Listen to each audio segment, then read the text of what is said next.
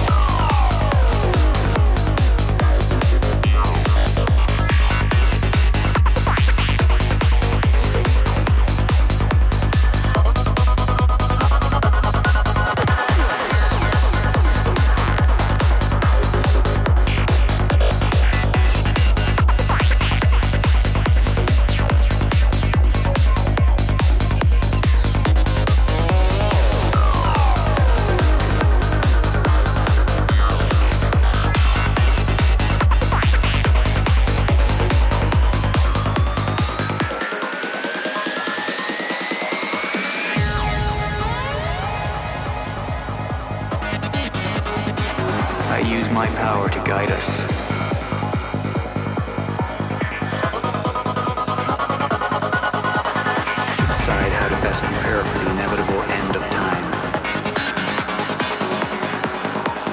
That gives the chosen few the chance to survive.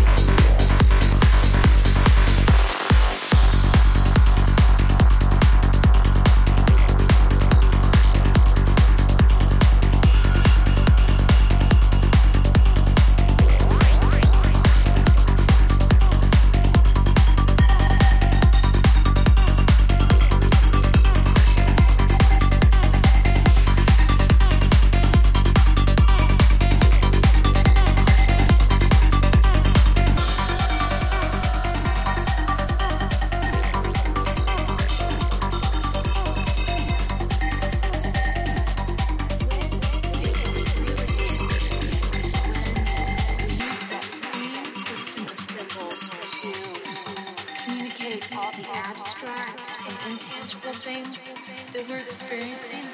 What is life? What is frustration? What is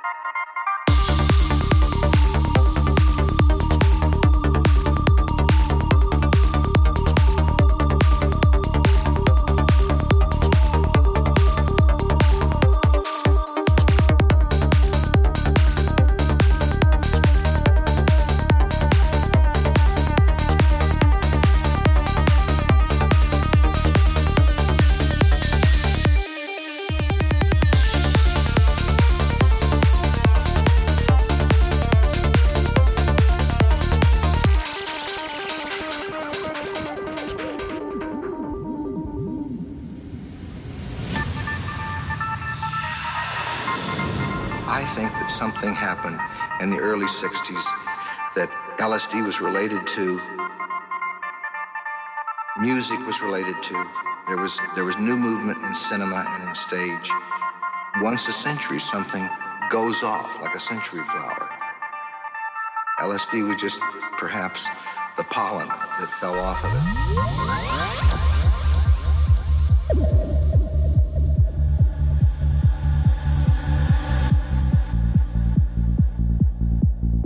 What is it about it that, that is scares people so deeply?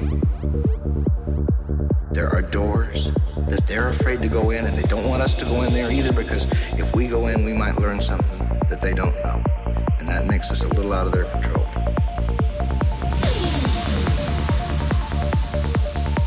Even the guy that invented what is it? Because they're afraid that there's more